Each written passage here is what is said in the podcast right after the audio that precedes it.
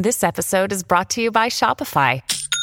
Forget the frustration of picking commerce platforms when you switch your business to Shopify, the global commerce platform that supercharges your selling wherever you sell. With Shopify, you'll harness the same intuitive features, trusted apps, and powerful analytics used by the world's leading brands. Sign up today for your $1 per month trial period at shopify.com slash tech, all lowercase. That's shopify.com slash tech.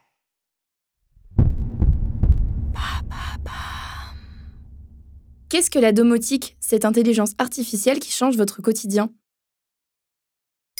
Merci d'avoir posé la question. Dis Siri. Ok Google. Alexa.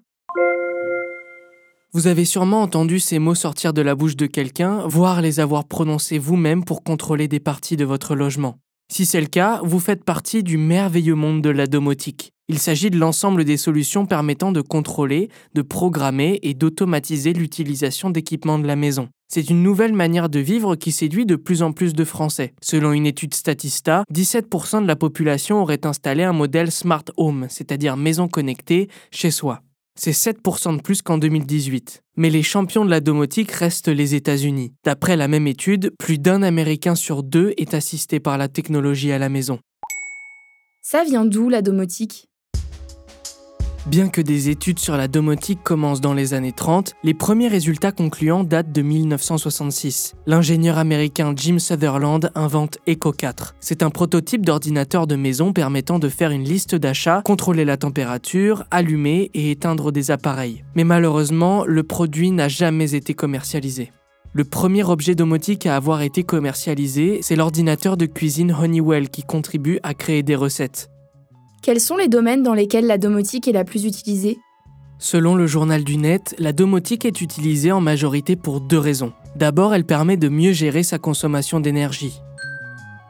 On peut régler et automatiser son chauffage ou sa climatisation par exemple. Il est également possible de gérer les apports naturels de la maison et de ses habitants, la luminosité de la pièce, l'apport calorique ou encore la gestion de l'eau. Cela permet notamment de diminuer son empreinte écologique. Ensuite, la domotique assure une meilleure sécurité notamment grâce à un système de caméras surveillance connectées, de serrures connectées ou encore de capteurs d'ouverture de porte. Mais la domotique de sécurité ne s'arrête pas à la prévention des cambriolages. Si jamais il y a une fuite d'eau, vous pouvez programmer vos appareils afin de couper l'eau courante par exemple.